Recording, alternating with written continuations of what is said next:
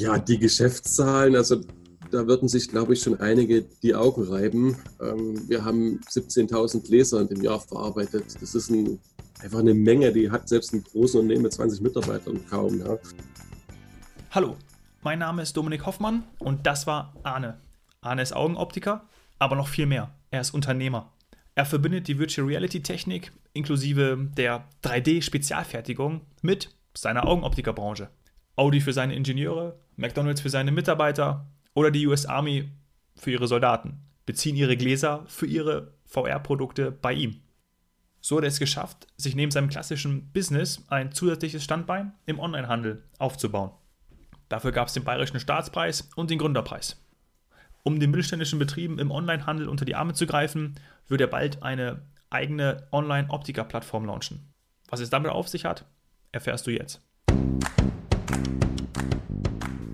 Du bist gefangen in einem Korsett deines Jobs. Du fühlst, dass da gerade irgendetwas nicht so läuft, wie du es dir wünschst. Beim Was Helden tun Podcast diskutieren wir konkrete Fälle von Menschen, denen es genauso geht wie dir und holen den besten Nutzen für dich raus. Und wir sprechen mit Menschen, die es geschafft haben, sich zu verändern und sich eine freie Welt aufgebaut haben. Denn das eigene Wachstum ist doch das Wichtigste im Leben. Je mehr du lernst, desto mehr wächst du.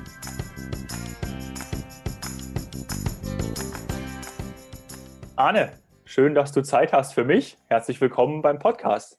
Ja, danke schön für die Einladung. Ich freue mich schon sehr. Sag mal, du bist in der vierten Generation Augenoptiker. Wie Richtig, waren denn genau. die Berufsanfänge für dich? Ich stelle mir das so vor, du hast ja ziemlich viele Eindrücke von deinen Eltern auch mitbekommen, von deinen Großeltern. Ähm, wie war das für dich, so ganz am Anfang, wenn man mal zurückgeht? Eigentlich überhaupt nicht so, wie man sich das glaube ich, vorstellt. Denn ja, mein Urgroßvater war schon ähm, Augenoptiker, mein Opa und mein Papa auch. Aber ich wurde nie wirklich in diese Richtung gedrängt. Also meine Eltern haben mich auch da komplett rausgehalten. Ich kannte die Augenoptik so bis ich 16, 17 war fast überhaupt nicht, wo, das Geschäft im, im Wohnhaus, in dem elterlichen Wohnhaus war. Ähm, ich habe aber auch noch einen älteren Bruder, er ist kein Augenoptiker geworden, und wir beide wurden aber wirklich nie dahin gedrängt. Äh, es kam dann aber einfach daher, dass ich ähm, in den Ferien viel Ferienarbeit gemacht habe. Ich habe überall mal reingeschnuppert in einem Chemielabor. Ich habe am Band gearbeitet. Ich habe überall mal ausgeholfen. Möglichst da, wo es natürlich viel Geld gab. Das hat man als Schüler immer gebraucht, um sich seine Wünsche zu erfüllen. Und irgendwann habe ich gesagt, okay, dann arbeite ich einfach mal bei meinen Eltern mit. Und Vielleicht zahlen die ja mehr. ja, vielleicht die ja mehr. Ähm, na gut, ich hatte immer schon so eine Kooperation mit den Eltern. Ich mein Bruder, wir haben halt die Hausordnung ab und zu gemacht und das war halt im Tausch dafür gab es das Taschengeld und das war irgendwie ganz normal. Und ich habe einfach mal zu Hause dann reingeguckt in die Werkstatt und habe dann gemerkt, wow, das ist ja voll schön, so von der Schule, man kann was Handwerkliches machen und man sieht, was man macht, man kann was aufbauen, man hat den Kundenkontakt, man kann mit Menschen reden, es war halt einfach irre abwechslungsreich. Und dann, dann hat es mich wirklich erst da reingezogen. Und natürlich ist dann die Unterstützung der Eltern groß. Also mein Papa hat sich natürlich schon gefreut, aber der Druck war niemals da für mich. Okay, das ist richtig schön. Ich habe mal das Zitat gelesen, ähm, wenn man in Fußstapfen tritt, geht man selten seinen eigenen Weg. Aber das war ja dann bei dir gar nicht so. Ja, also ich habe auch dann gar nicht zu Hause gelernt, ähm, habe bewusst gesagt, ich, ich will das nicht. Ähm, nicht, dass man sich da auch noch irgendwie äh, ein schlechtes Karma reinholt. Ich weiß gar nicht, wie ich es ausdrücken soll, aber ähm, ich, ich mag meine Eltern über alles ähm, und ich glaube, wir würden immer alles für uns tun, aber ich bin trotzdem woanders hingegangen, habe dann in einem kleinen Geschäft gelernt und habe studiert nebenbei, war dann in der Augenarztklinik und später bin ich dann zu Vielmann gegangen, nach dem Motto, wenn man lernt, sollte man beim Besten lernen und bin dort dann auch in die Führungsebene ausgebildet worden. Aha und ja, habe mich dann zum guten Schluss selbstständig gemacht. und selbstständig bedeutet, ähm, dass du da mit dem eigenen oder im eigenen Betrieb das jetzt übernommen hast oder, oder noch nicht? Nein, also meine Eltern, das haben, die haben immer noch ihr eigenes Geschäft. Ah, ja. Das heißt auch noch Augenoptik Engler, das ist ähm, völlig autark. Ähm, und ich habe den Optikplanet gegründet, habe dann den VR-Optiker gegründet und bin momentan dabei, äh, an dem Online-Optiker zu arbeiten. Aber natürlich für später ist schon geplant, dass das einmal übernommen werden soll, dass es zum guten Schluss ein großes Ganzes ist. Ja, aber das ist natürlich super spannend, also dass du da ähm, Weil viele hätten natürlich, wären direkt reingegangen und du hättest dann irgendwie bei deinem, bei deinem, äh, bei Optik Engler mitwirken können und dort ähm, deine Veränderungen einbringen können. Und du hast es ähm, sozusagen selbstständig gemacht auf eigenem, auf eigenem Weg. Ja, weil ich hatte auch meine eigene Idee. Natürlich, wenn man in so einer Familie aufwächst, wo die Eltern beide selbstständig sind, dann finden da relativ viele Tischgespräche statt. Und vom rein handwerklichen sind wir extrem nah beieinander. Aber es gibt immer so kleine Reibungspunkte. Und ich sag mal, wenn mein Papa das Geschäft übergibt, dann weiß er, glaube ich, auch, dann muss er mir das so übergeben, dass ich das dann nach meiner Fassung ähm, machen kann. Ansonsten wird man, glaube ich, nie glücklich mit dem, was man macht, weil man sich immer in ein Korsett gedrängt fühlt. Und jetzt kann ich aktuell machen, was ich will und ja. kann aber auch den Erfolg messen, ähm, wie ja. gut ich bin. Und kann das niemandem anders vorwerfen. Es liegt halt wirklich dann zu 100 Prozent an mir, wenn das nicht funktioniert oder wenn es funktioniert. Ja. ja. Glaubst du, dass dein Papa stolz ist, so wie dein Weg jetzt verlaufen ist bisher? Oder sagt er, ah, der Junge, der wird es schon machen? Wie sind da eure Tischgespräche jetzt? Ähm, ja, also wir haben ja letztes Jahr den Gründerpreis gewonnen, da war er zur Preisverleihung mit und ich denke, da waren die Eltern schon sehr stolz darauf. ja, sehr gute Antwort. Du machst vieles anders, du willst auch was Neues machen. Ähm, über Virtual und Augmented Reality sprechen wir nachher noch ein bisschen, weil auch über diese Schiene haben wir uns ja mehr oder weniger kennengelernt auf der Internationalen Handwerksmesse. Ähm, siehst du denn persönlich ganz klar den Bedarf, innovativ zu sein? Und was glaubst du, ist so dieser Unterschied zwischen dem Familienbetrieb und einem Startup? Kannst du das irgendwie so, so einordnen, gerade auf dich persönlich bezogen?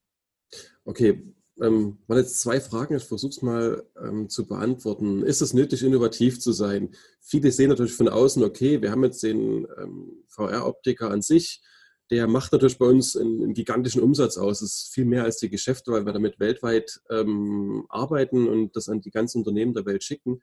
Ähm, das ist natürlich ein ganz eigenes Standbein, was natürlich eine große Tragweite bei mir hat, ganz klar. Aber das ist in meinen Augen überhaupt nicht nötig. Auch ohne ähm, den Fire-Optiker würde mein ganz normaler Optiker funktionieren. Und den wiederum betreibe ich extrem traditionell. Das heißt, ich habe noch nicht mal einen Computer in meinem Geschäft. Ich arbeite noch mit Karteikarten, bin wirklich direkt am Kunden, direkt am Menschen. Und ich will das auch, dass man, wenn man mit jemandem redet, denjenigen in die Augen guckt um einfach ein Feeling auch für den, für den Mensch zu bekommen, der einem gegenüber sitzt. Und das wiederum funktioniert hier sehr, sehr gut. Also wir haben, wir sind jetzt im dritten Jahr. Wir sind vor sieben Tagen äh, drei Jahre alt geworden hier am Standort. Herzlichen Glückwunsch. Und äh, Dankeschön. Und ja, die Geschäftszahlen, also da würden sich, glaube ich, schon einige die Augen reiben. Ähm, wir haben 17.000 Leser in dem Jahr verarbeitet. Das ist ein einfach eine Menge, die hat selbst ein großes Unternehmen mit 20 Mitarbeitern kaum. Ja. Und das ist natürlich schon äh, schön, das freut mich. Ähm, und da kann ich auch nur jedem mitgeben, wer sich selbstständig machen will, der muss jetzt nichts Neues erfinden, der sollte seine Linie fahren. Aber was man halt wissen muss, ist, man sollte sich selbst kennen und äh, man sollte wissen, wie tief das Tal sein kann, durch das man gehen will. Weil das ist nicht immer einfach. Ähm, man trägt natürlich eine gewisse Verantwortung. Man hat mit wirklich vielen komplexen Themen zu tun. Bei uns natürlich auch mit Datenschutzverordnung und Co., mit den Handwerkskammern, mit den Berufsgenossenschaften und so weiter und so fort. Und das, ja, ist nicht immer einfach. Also ich sage mal so, ich war jetzt in den letzten vier Jahren keinen einzigen Tag krank und hatte drei Wochen Urlaub. Ja. Okay, also merkt man schon, du bist da äh, on fire und mit, mit Leidenschaft dabei. Kannst das du denn, definitiv bevor wir konkret in, die, in, die, ähm, in deinen, deinen Betrieb reingehen und was, was, was ihr da macht, ähm, kannst du für dich nochmal sagen, weil du hast dich ja damit dann auch entsprechend auseinandergesetzt, ein paar Sachen kamen gerade auch schon raus, was so deine persönlichen Vorstellungen sind von einem Unternehmer, ja, von dir, was, was hast du dir irgendwie vorgenommen, was so deine Werte sind? Ja, das ist eine ziemlich schwer zu beantwortende Frage. Was sind meine Werte?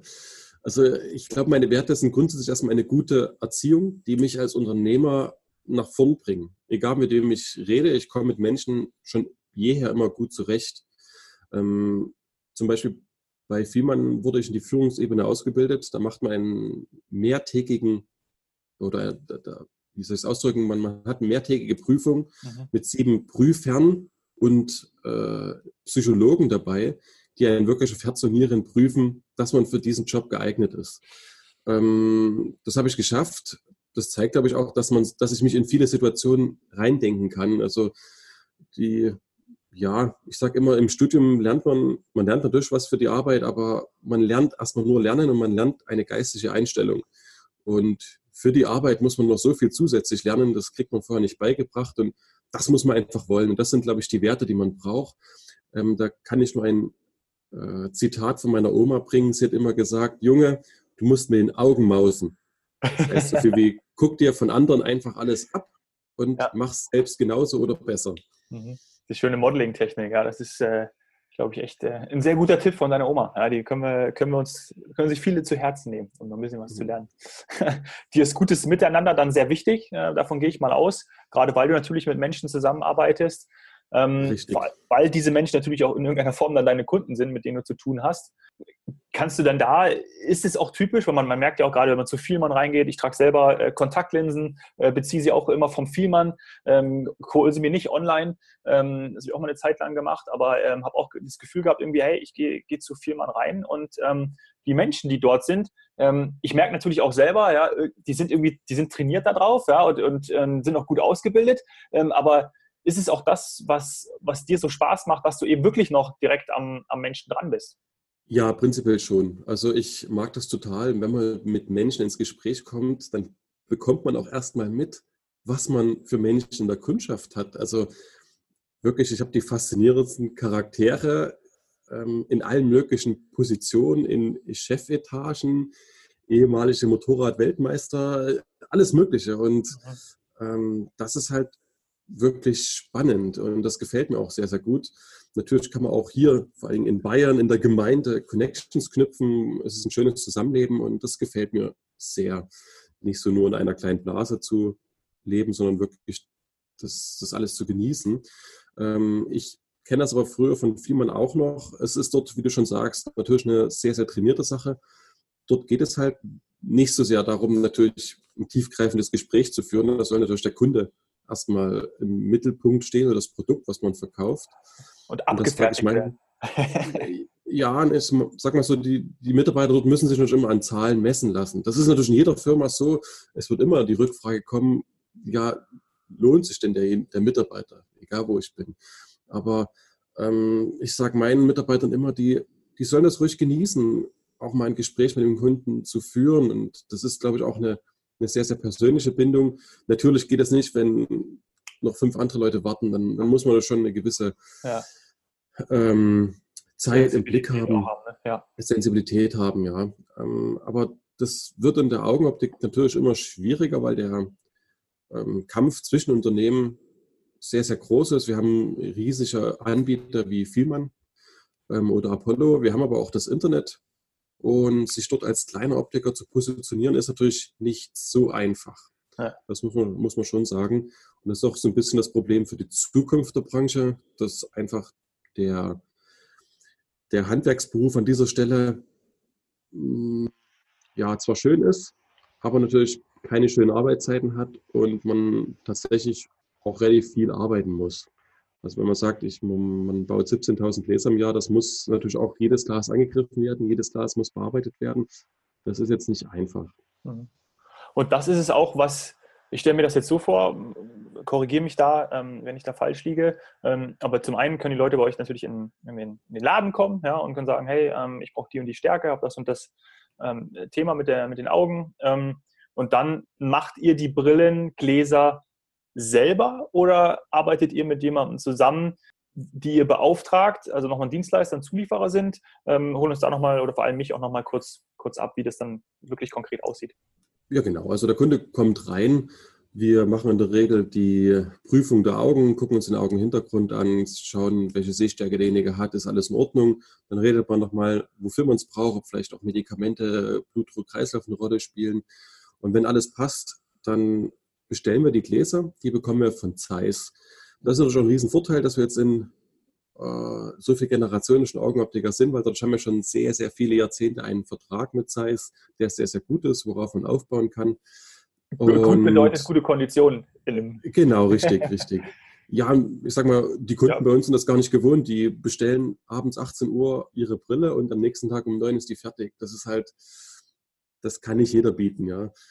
Und die werden Aber dann. eine kurze Nachfrage: wie, wie geht das? Also, wie, äh, also da sitzen welche und arbeiten über, arbeiten über Nacht und dann gibt es morgen. Richtig, genau. Also äh, Zeiss arbeitet 24 Stunden durch. Wir geben die Bestellung auf. Das wird noch angefertigt, geht abends noch in den Versand, wird dann von Aalen oder Jena mit dem Postweg zu uns gebracht bis nach Bayern. Also es ist eine logistische Meisterleistung, das muss man schon anerkennen. Ähm, es tut aber auch weh, wenn man dann den ähm, Postboten sieht, der das früh bringt. Das ist ein Unternehmen, die beliefern auch Apotheken und Co. Das ist natürlich schon, ja, man kann fast sagen, moderne Sklaverei oder Ausbeutung. Das ist, glaube ich, in der Logistikbranche recht üblich. Mhm. Ähm, das ist jetzt nicht so schön, aber ja, gut, bei Zeiss, die verdienen schon gutes Geld. Das ist eine große Firma, die auch international sehr erfolgreich sind. Es ist eine Stiftung, die müssen also gar nicht gewinnorientiert arbeiten. das ist was ganz Seltenes. Und die, okay. ja, wir haben, das, wir haben das auch schon besucht, das Werk. Die sind da schon in der Logistik wirklich sehr, sehr gut. Und dann, wenn wir den Rohling hier haben, dann haben wir eigene CNC-Automaten und dann bearbeiten wir das Ganze so, dass wir das in die Brille einfassen können, dem Kunden dann auf die Nase setzen. Geil. Und dass das so gut läuft, beweisen ja auch dann ein paar Auszeichnungen. Du hast es vorhin schon Richtig. angesprochen. Ähm, letztes Jahr, hilf mir. Äh, genau, den, den, Gründerpreis haben wir gewonnen. Mhm. Und dieses Jahr den Bayerischen Staatspreis. Bayerischen Staatspreis, das habe ich sogar live mitbekommen, ja, auf der Internationalen Handwerksmesse, äh, bei euch am Stand vorbeigelaufen. Und dann stand dann das Kärtchen da. Ähm, Gratulation nochmal dazu. Ja, ähm, und es war natürlich super geil. Die Frage, ähm, ich glaube, wir hatten auch schon mal ganz kurz darüber gesprochen, ähm, was sagt es dir, was bringt es euch in irgendeiner Form, ähm, zum Beispiel diesen, diesen bayerischen Staatspreis zu bekommen? Ähm, ich kann mir vorstellen, Aufmerksamkeit von Medien, ähm, aber auch gerade was, was das für dich persönlich bedeutet, ähm, in dem, was du eben machst, weil es natürlich ja, dir ähm, für, für dich bedeutet, dass du mit dem, was du machst, natürlich auch irgendwie Erfolg hast und das auch anerkannt wird. Richtig, richtig. Also für mich persönlich ist es grundsätzlich erstmal natürlich eine riesige Anerkennung. Ähm, es motiviert natürlich ungemein, ähm, neben den ganzen Dingen, die im Arbeitsalltag auch unmotivierend wirken können. Aber wir haben natürlich hier einen riesen Hebel bekommen, der wahnsinnig gut funktioniert hat. Gerade jetzt im letzten Jahr mit dem Gründerpreis hatten wir dadurch einige Zeitungsartikel auch in Branchenzeitungen, aber auch in der Handwerkszeitung. Und wir wollten eigentlich so früh noch gar nicht mit unserer neuen Idee an den Markt gehen, nämlich mit Online-Optiker. Und ja, dadurch kam eins zum anderen. Das war im Gespräch mit dabei, wurde dann in der Zeitung abgedruckt und dann sind extrem viele auf uns zugekommen. Nicht nur Optiker und Endkunden, sondern auch Firmen, die gesagt haben, hier, wir wollen für euch direkt ein Eigenlabel produzieren und wir machen euch ein Design und wir helfen euch dabei. Wir sind wirklich Enthusiasten. Ich habe mich schon mit Leuten getroffen, die da voll an dem Strang mitziehen. Und ich persönlich will ja auch was für den deutschen Mittelstand erreichen, für den, für den normalen Handwerker dass man da erfolgreich sein kann. Es gibt schon andere Branchen mit ähnlichen Ideen, die sehr erfolgreich sind. Und mittlerweile haben wir jetzt mit dem ganzen Zuspruch schon ja, fast jedes Problem gelöst. Jetzt heißt es nur noch zu Ende bringen, die Idee und durchstarten. Und das wäre, glaube ich, ohne den Preis nicht so einfach gewesen, ähm, auf alle zuzutreten. Denn wenn ich jetzt selber einen Werbebrief schreibe, okay, der landet bei irgendjemandem, den guckt man sich an, denkt sich, es ist Werbung und wirft das weg wenn man natürlich über so einen Preis den Hebel hat und gelesen wird oder auch wenn später jemand den Podcast hört, mhm. ähm, das kommt ganz, ganz anders an, weil das ist viel authentischer. Das ist kein, kein Werbezettel, den ich schreibe, sondern ähm, das ist ein Aushängeschild, bei dem ich mich wirklich in Stellung bringen konnte, um etwas Gutes zu erreichen. Und das soll es halt zum Schluss dann auch sein. Mhm. Magst du von der neuen Online-Idee ähm, kurz erzählen? Ja, gern. Also ähm, Online-Optiker an sich klingt jetzt erstmal nach einem typischen Mr. Specs Brille 24 und Co. Verschnitt. Das soll es aber überhaupt nicht sein. Für den Endkunden muss es natürlich schon nach einem Online-Optiker klingen, deswegen auch die Domain. Wir haben aber auch Optiker Online alle möglichen Domains gesichert, die darauf verweisen sollen. Aber im Grunde ist es eine Plattform. Ähm, du als Endkunde kannst jetzt auf die Plattform gehen und siehst eine Brille, die dir gefällt. Mhm. Und dann guckst du, wo gibt es die überhaupt? Ah, bei dem Optiker um die Ecke, das ist ein Privatoptiker. Da wärst du so niemals reingegangen, weil ja, da läuft man außen vorbei, denkt sich, hm, das ist bestimmt viel zu teuer und dann, dann wenn ich da reingehe, muss ich das kaufen und mhm. das zieht halt halt kaum noch junge Menschen. Und über den Online-Optiker kannst du dann schon mal sehen, wo gibt es das und wie viel kostet die Brille. Und wenn du dann sagst, ja, wow, der Preis ist ja völlig in Ordnung, ähm, da gehe ich doch mal hin, dann kannst du da hingehen setzt die auf, kannst die anfassen. Und wenn du sagst, die gefällt dir, dann macht dir der Optiker diese Brille zu diesem Preis, den du vorher schon wusstest. Ähm, und der Endkunde sowie der Optiker, der zahlt für diesen Service der Plattform keinen Cent. Es ist praktisch nur der Vermittler zwischen den beiden. Wir wollen uns auch aus diesem Geschäftsprozess raushalten, weil ähm, man würde ja rechtlich dann auch Probleme bekommen, wenn man dort mit eingreift. Von daher ist der Kunde da einfach der Kunde wirklich von dem Optiker. Und das Schöne dabei ist, man, man nutzt einen ganz, ganz einfachen Hebel. Und den habe ich in meiner Laufbahn schon sehr oft mitbekommen. Wenn man in einem großen Unternehmen ist, da ähm, sind viele Mitarbeiter angestellt. Und die arbeiten halt das, was sie meinen, ist ihre Anstellung wert ist. Und wenn man jetzt an einen privaten Augenoptiker geht, da hat man in der Regel noch einen Betriebsinhaber, so wie mich, der wirklich darauf Wert legt, von A bis Z, dass alles passt, dass die Kundenansprache passt, dass die Messung korrekt ist, dass aber auch die Brille zum Schluss wirklich perfekt gearbeitet ist, dass sie schön aussieht, dass sich da kein Glas aus der Fassung drückt, dass wirklich alles ähm, stimmig ist. Und wenn der Kunde irgendwas hat, dann wird ihm da sofort immer wieder geholfen. Das heißt, der Inhaber einer Firma geht natürlich auch anders an den Alltag ran, vom eigenen Anspruch her. Und dort vermittelt man über die Plattform praktisch einfach die Kunden an diese Stellen. Und ich glaube, dann kann man das Handwerk an dieser Stelle auch aufwerten.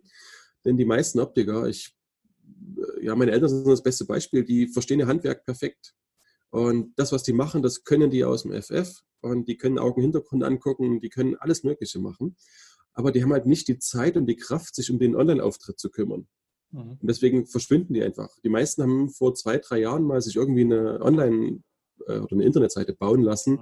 Die hat meinetwegen zweieinhalbtausend Euro gekostet und seitdem hat die keiner mehr wirklich ähm, überprüft und geguckt, ob das alles noch stimmig ist. Und die meisten Kunden schauen eh nur darauf, um die Öffnungszeiten einzusehen und die Adresse vielleicht noch oder die Telefonnummer. Und dort mit der Plattform Online-Optiker können wir dann halt den Internetauftritt von so jemandem übernehmen. Meine Eltern sagen dann, okay, von mir aus nehmt sogar meine Domain. Dann ähm, hosten wir die Domain auch ähm, über uns. Das macht alles kostengünstiger und wir können die Informationen aktuell halten und meine Eltern können dann einfach sich einloggen auf die Seite, geben da ein, was sie eingeben wollen, zum Beispiel, dass sie einen Eye-Profiler haben oder dass sie dies und das anbieten an Augenuntersuchung und können das relativ einfach aktuell halten. Und das ist, glaube ich, wichtig. Es muss einfach sein und es muss zeitgemäß sein. Richtig schön, da tust du richtig was für die Branche, auch für deine, ähm, für deine Kollegen, für deine Augenoptiker-Kollegen. Und ich kann mir gut vorstellen, warum die jetzt äh, alle so heiß sind und auf dich zukommen und natürlich sagen, hey, äh, können wir da auch mitmachen, beziehungsweise. Ähm ja, weil es soll ja, es soll, ich, kein Mensch will sich daran bereichern, es soll einfach was, was Sinnvolles für die Branche sein. Da ich das natürlich auch im eigenen Familienunternehmen sehe, äh, was es für Schwierigkeiten gibt. Also ich selbst habe meinen Optiker On, äh Quatsch, Optikplanet genannt. Mhm ganz bewusst habe ich den nach außen hin so getrimmt, dass er den Anschein hat, eine Kette zu sein. Bei mir kommen auch ganz viele Kunden rein und sagen, ach, seid ihr denn eine Kette? Ich kenne euch jetzt so noch gar nicht. Und da sage ich, nein, aber das, das soll aussehen wie eine Kette, weil ich möchte, dass die Kunden reinkommen in den Laden und ganz pressionsfrei, ohne Druck, sich einfach ein paar Brillen angucken können und wieder rausgehen können. Und das, ist, mhm. das stört mich überhaupt nicht. Das, ist, das finde ich schön. Ähm, und das wollte ich damit erreichen. Aber dann hat man natürlich trotzdem eine ganz äh, persönliche Ansprache, weil wir natürlich doch keine Kette sind, sondern, sage ich mal, ein kleiner eingesessener Optiker. Und bei meinen Eltern ist es genau umgedreht. Da steht Augenoptik Engler oben dran. Und das zieht halt junge Kunden nicht mehr wirklich rein, weil die Angst haben, dass es dann super teuer ist und dass sie irgendwas ja. aufgeschwatzt bekommen. Und das, das stimmt oft auch gar nicht. Also, ähm, wenn ich das mit, mit großen anderen Optikern vergleiche, wie Mr. Specs, ganz ehrlich, die machen schon seit zehn Jahren Verlust. Und wenn man jetzt auf Mr. Specs geht und eine Brille eingibt, die bei mir im Laden hängt, dann kostet die Brille immer mehr auf der Seite als bei mir im Laden. Das Problem bei Mr. Specs ist, die raten jeden Kunden nach seinem Kundenverhalten und passen den Preis beim Erstkontakt mit dem Kunden immer an. Ähm, du hast vorhin gesagt, du trägst Kontaktlinsen. Wenn du das erste Mal auf so eine Seite kommst, auf Lensbest oder Co., dann bieten die in der Regel einen absoluten Spottpreis für die Linse an. Mhm. Teilweise auf Einkaufspreisniveau. Und der Preis, wenn du dort öfter einkaufst, wird dann peu à peu angezogen. Und der Preis wird auch immer generiert nach dem, was du für ein Nutzungsverhalten hast, was du für ein Betriebssystem hast, ähm, was du für ein Handy nutzt und so weiter ja. und so fort. Das kann natürlich der Optiker nicht anbieten. Der hat einen festen Preis da dran stehen und der feste Preis ist ja sinnvoll kalkuliert. Ähm, Und das ist aber auch der Grund, warum es das Bex und Co. halt solche Verluste fahren.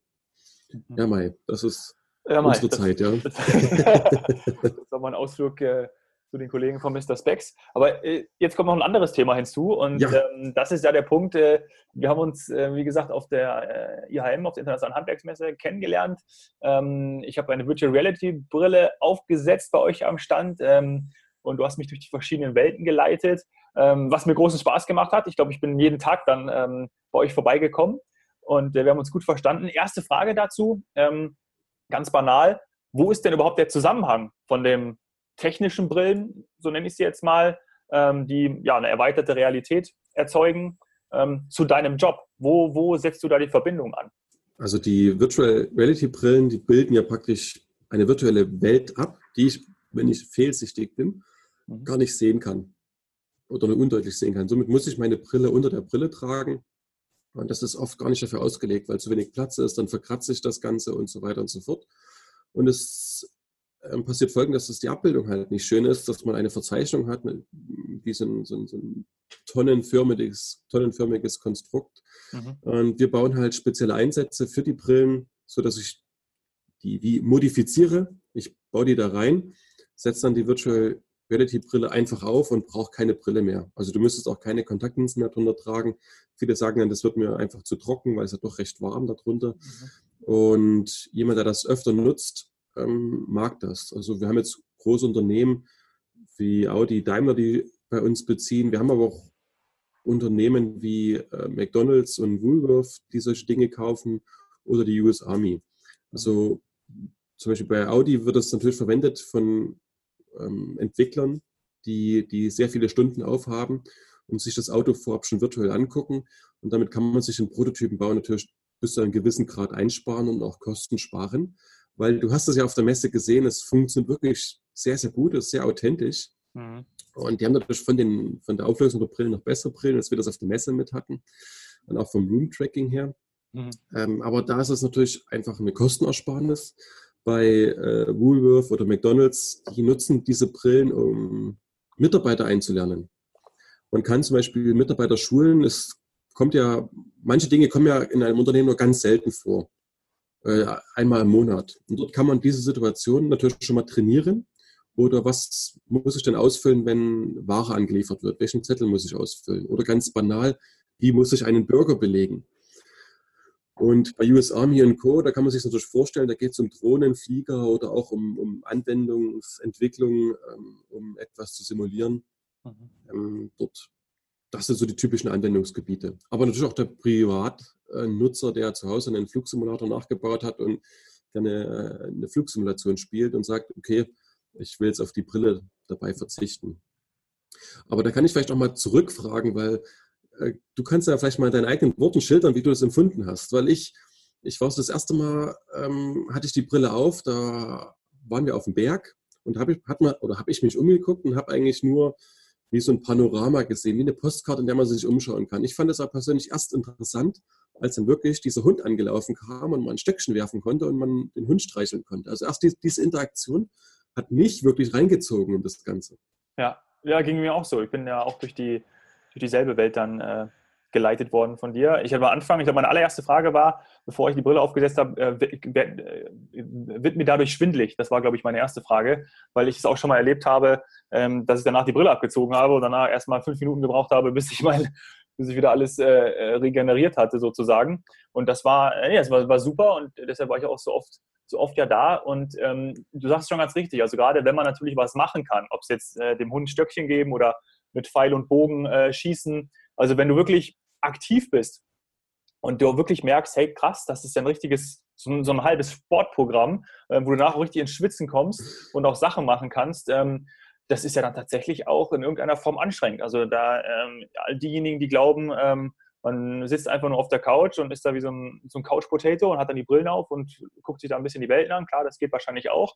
Aber man kann da auch richtig geile Action- und, und Gaming-Sachen machen, wo man tatsächlich ins Schwitzen kommt. Und das hat mich natürlich beeindruckt. Das fand ich gut. Aber darauf würde ich vielleicht gleich nochmal eingehen. Das ist nämlich das, was die meisten gar nicht so wissen, ähm, weil VR ähm, ist nicht gleich VR. Wir haben einfach zwei verschiedene Dinge. Zum einen das, was du gerade angesprochen hast, dass man die Brille aufsetzt und es danach einem schlecht geht. Das liegt in der Regel daran, das sind einfache Systeme, wie mit dem Handy. Mhm. Da gucke ich mir das Ganze an. Das Problem ist, meine Bewegung, die ich in der realen Welt macht, mache, passt nicht in die Bewegung, die ich in der virtuellen Welt mache. Und dadurch geht es mir danach schlecht. Angenommen, ich sitze jetzt in der virtuellen Welt dann vor einem Computer und bewege meinen Kopf zu dem Monitor hin, in der echten Welt, bewegt der Kopf sich aber in der virtuellen Welt nicht zu dem Monitor hin. Und dann wird einem schlecht. Und bei der Brille, die wir auf der Messe auf hatten, haben wir durch ein Room-Scaling-System und dadurch bewegt man sich eins zu eins in der virtuellen Welt wie in der realen Welt. Und dadurch wird einem nicht schlecht. Aber wir hatten ja auch das Problem, wie bewegt man sich? Denn man kann sich ja immer nur in dem Bereich bewegen, in dem man sich gerade befindet und so lange wie das Kabel der Brille ist. Mhm. Und ich weiß nicht, ob du dich noch erinnerst, wie du dich bewegt hast. Du hast praktisch immer dich irgendwo an einen Punkt hingezoomt.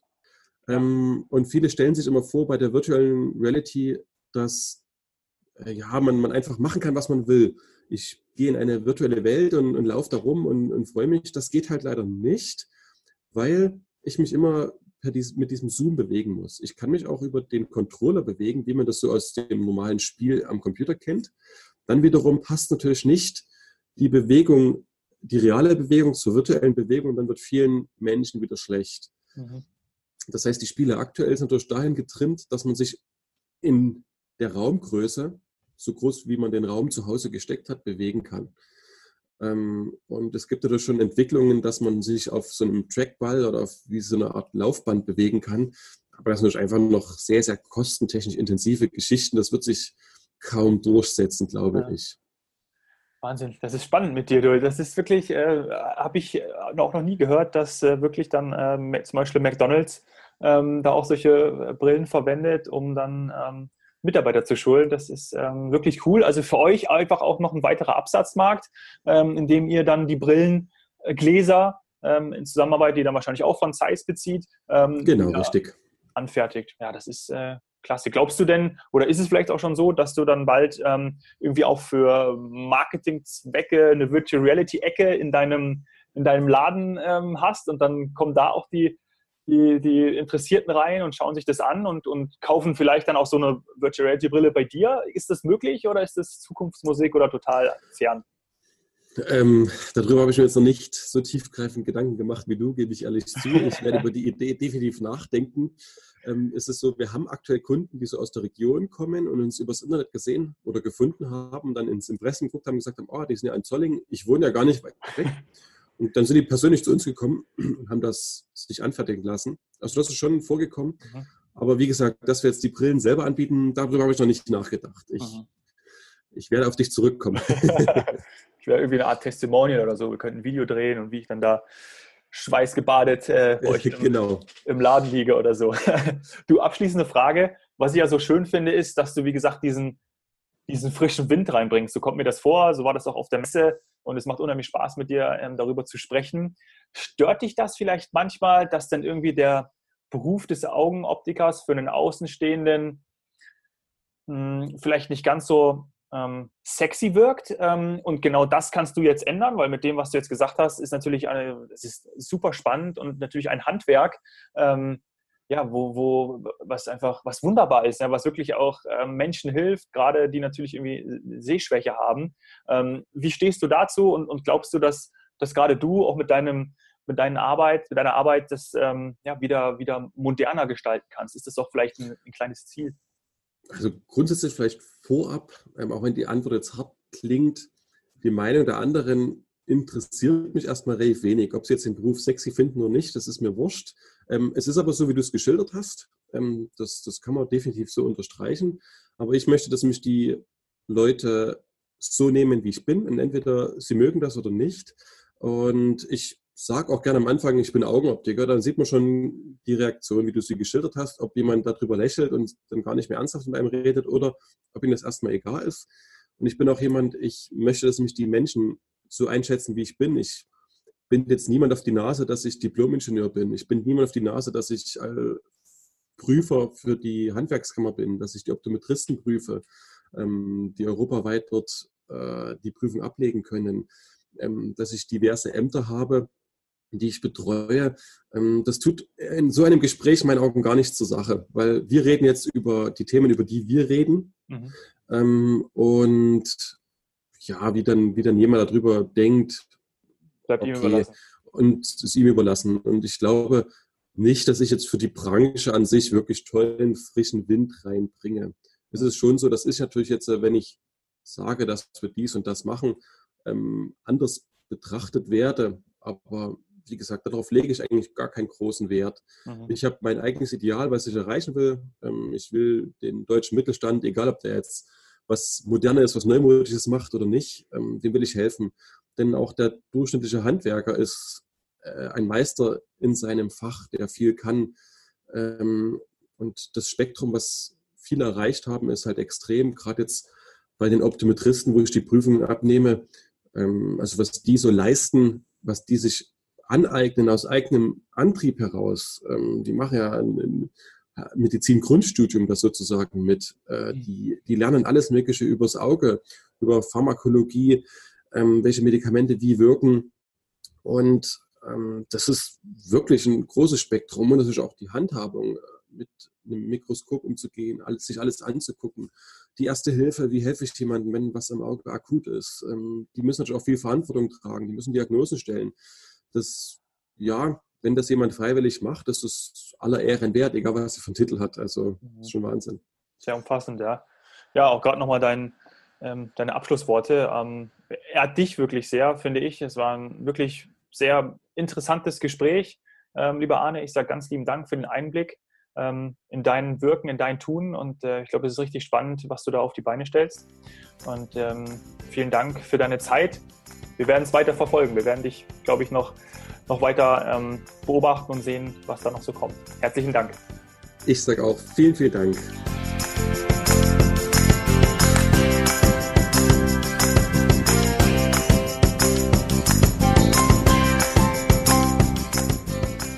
Was du aus dem inspirierenden Gespräch mit Anne mitnimmst, mach deine eigenen Erfahrungen, geh deinen eigenen Weg.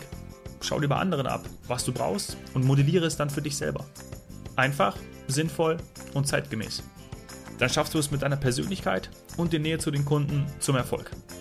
Wenn dir die Folge mit Arne gefallen hat, bitte hinterlass eine super Bewertung auf iTunes, damit ich immer mehr Zuhörer erreichen kann. Bist du als Unternehmer oder Selbstständiger auch aktiv? Ich freue mich, wenn du mir von deiner Heldenreise erzählst. Lass uns auf Instagram connecten. Du findest mich unter @domhoffmann. Oder geh auf www.washeldentun.de. Hier findest du alle möglichen Wege, dich mit mir in Verbindung zu setzen. Danke sehr, dass du da bist. Cheers, Hero.